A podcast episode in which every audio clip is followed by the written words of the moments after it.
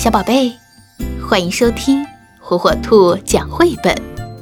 今天，火火兔要给小朋友们讲的绘本故事，名字叫《眼睛的故事》。人类和一般动物一样，脸上都有两只眼睛。把眼睛闭上，就什么都看不见了。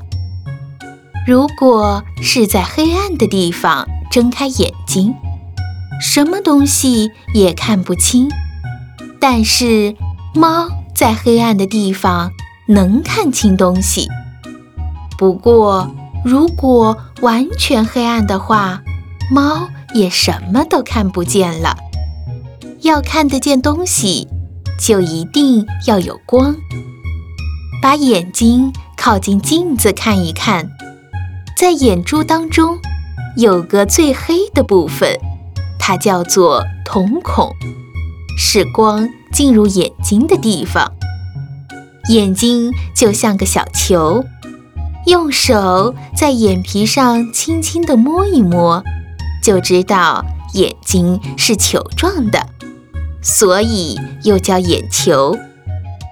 眼球的里面好像有一间圆形的房间，外面的景色会投射在房间后面的墙壁上。这面墙壁叫做网膜，网膜将墙上的影像经过视神经送到脑部，我们的脑部就会感觉看到东西了。瞳孔的周围有虹膜，同样是人类，头发的颜色不同，虹膜的颜色也不同。射进瞳孔的光线要大要小，就靠虹膜来调节。瞳孔在亮的地方会缩小，在暗的地方会变大。眼睛可以自由移动。看右边，看左边，看上面，看下面。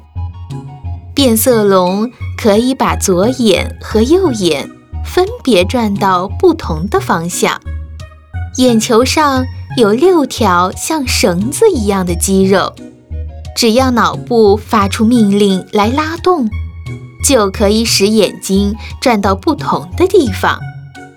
眼睛会流泪。除了哭以外，随时都会分泌一点点眼泪，用来清洁眼睛。睫毛则可以挡住沙或灰尘，使它们不能跑到眼睛里。眉毛有什么作用呢？它们可以防止额角上的汗流到眼睛里。看电视的时候。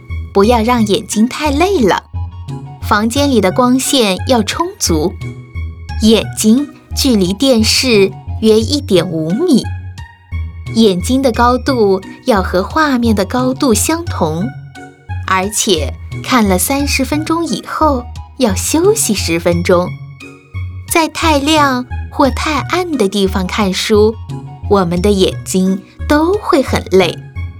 书本要离开眼睛约三十厘米，眼睛可以看见亮光、色彩和形象，还可以看书、看美丽的风景、图画，使我们觉得很快乐。